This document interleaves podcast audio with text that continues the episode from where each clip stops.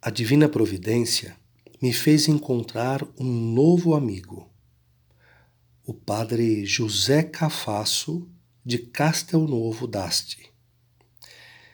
Era o segundo domingo de outubro de 1830 e os habitantes de Murialdo festejavam a maternidade de Nossa Senhora. Para eles era a solenidade principal. Muitos andavam atarefados em casa ou na igreja, enquanto outros mantinham-se como espectadores ou participavam dos jogos e dos brinquedos diversos. Eu vi uma pessoa ao longe de toda essa movimentação. Era ainda um seminarista, bem baixinho, de olhos serenos, muito afável, parecido com um santo. Ele estava à porta da igreja e eu fiquei fascinado com aquela figura. E apesar de eu ter mais ou menos uns 12 anos, eu me enchi de desejo de falar com ele. Me aproximei e lhe disse assim: Senhor, quer ver algum espetáculo da festa da cidade? Eu levo com muito gosto aonde desejar. Ele me fez gentilmente um sinal para que eu me aproximasse dele e começou a perguntar a minha idade, os meus estudos, se eu havia recebido a Eucaristia, com que frequência que eu me confessava, onde eu participava do catecismo e coisas do tipo. Eu fiquei encantado por aquela maneira edificante de falar e eu respondi com satisfação a tudo aquilo que ele me perguntou. E depois, como para lhe agradecer, eu renovei o meu oferecimento de acompanhá-lo para ver algum espetáculo ou novidade na cidade. Mas ele me respondeu assim: Meu caro amigo, os espetáculos dos padres são as atividades da igreja.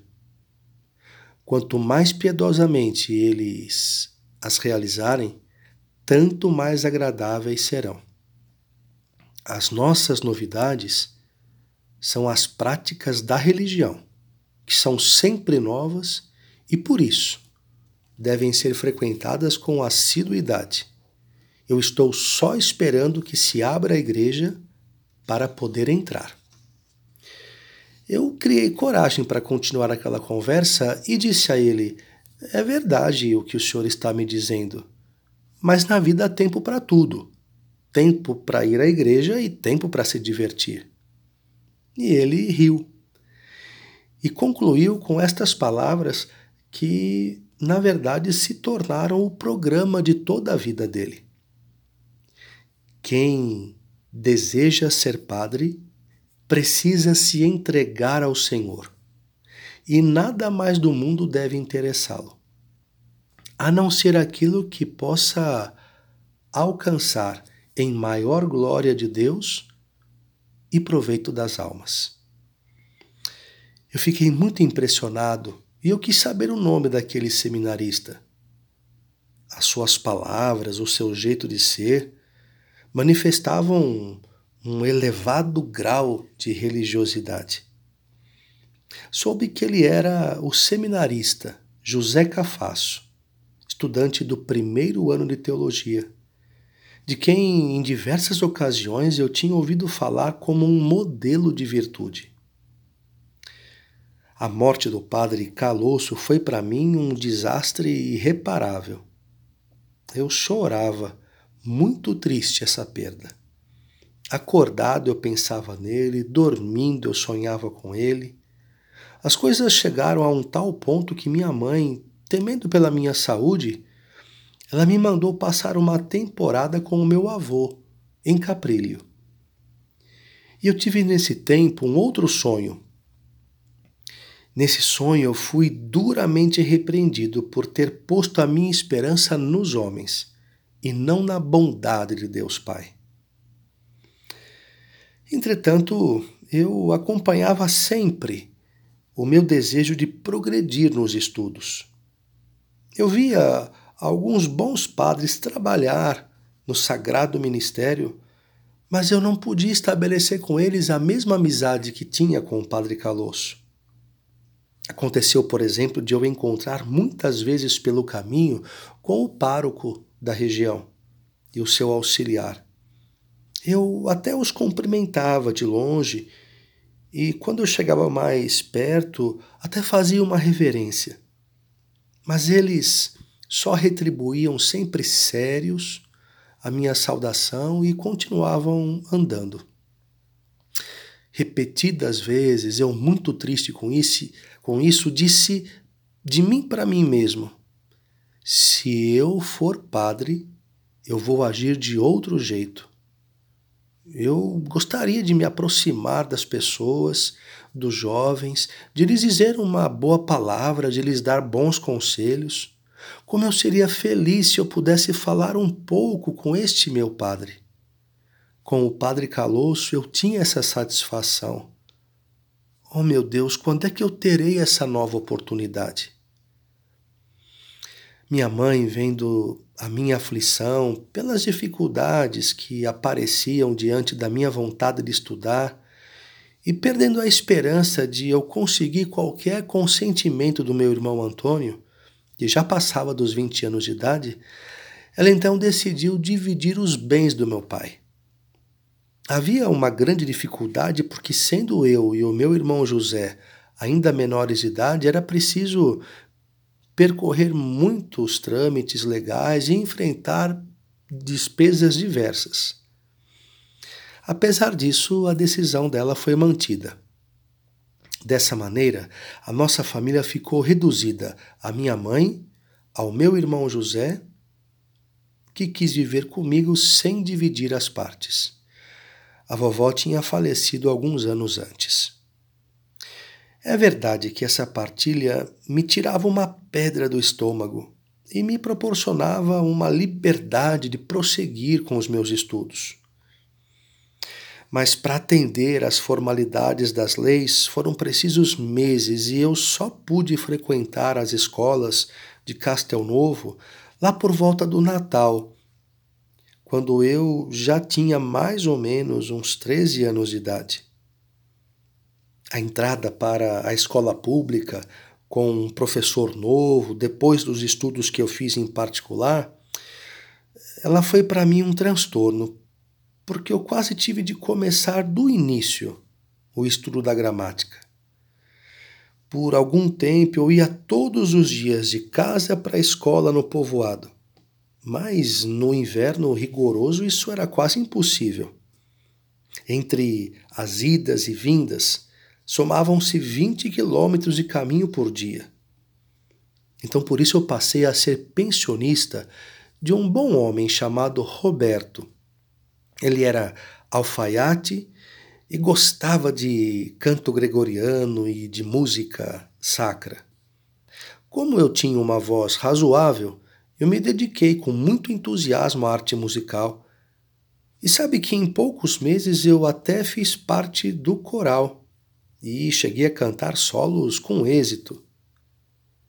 E até mais, desejando empregar em alguma outra coisa as horas livres, eu aprendi a ser alfaiate.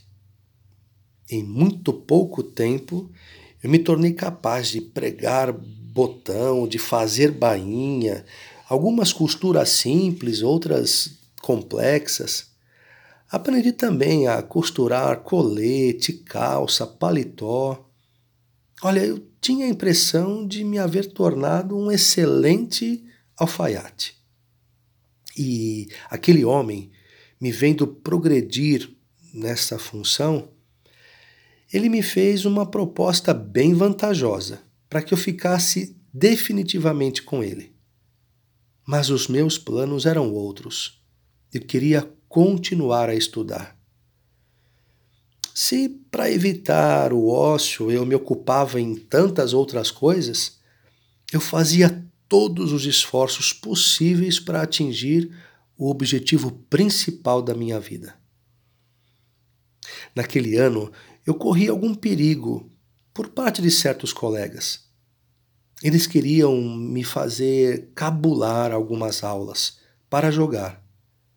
Como desculpa, eu dizia que não tinha dinheiro, então eles me sugeriam uh, uma maneira de arranjá-lo. A maneira era roubando o meu patrão ou a minha mãe. Até para me animar um dia, um deles me disse: Meu amigo, já é tempo de você acordar. É preciso aprender a viver no mundo, se virar. Quem conserva os olhos vendados não vê por onde caminha. Vamos, arranja esse dinheiro e você vai desfrutar também dos prazeres que os outros colegas desfrutam. Eu lembro-me até hoje da resposta que eu dei a ele. Eu disse assim: Eu acho que não estou compreendendo o que você quer dizer, mas pelas suas palavras parece-me que você está me aconselhando a jogar e a roubar. Você nunca ouviu dizer do sétimo mandamento? Não furtar? Além disso, quem rouba é ladrão, e os ladrões acabam sempre mal. Por outro lado, a minha mãe, que me quer muito bem, se eu lhe pedir dinheiro para as coisas boas, ela me dá. Nunca fiz nada sem a licença dela e não quero começar agora a fazê-lo. Se os teus colegas agem assim, então eles não são boa coisa. Se não fazem, mas aconselham os outros a fazer, então eles são safados. Essas palavras, elas correram de boca em boca e ninguém mais se atreveu a me fazer alguma proposta do tipo. A resposta chegou até aos ouvidos do meu professor, que passou a gostar de verdade de mim.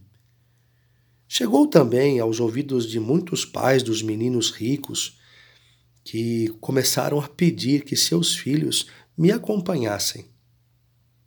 Então eu comecei a escolher com mais facilidade um grupo de amigos que me queriam bem, como nos tempos de Murialdo.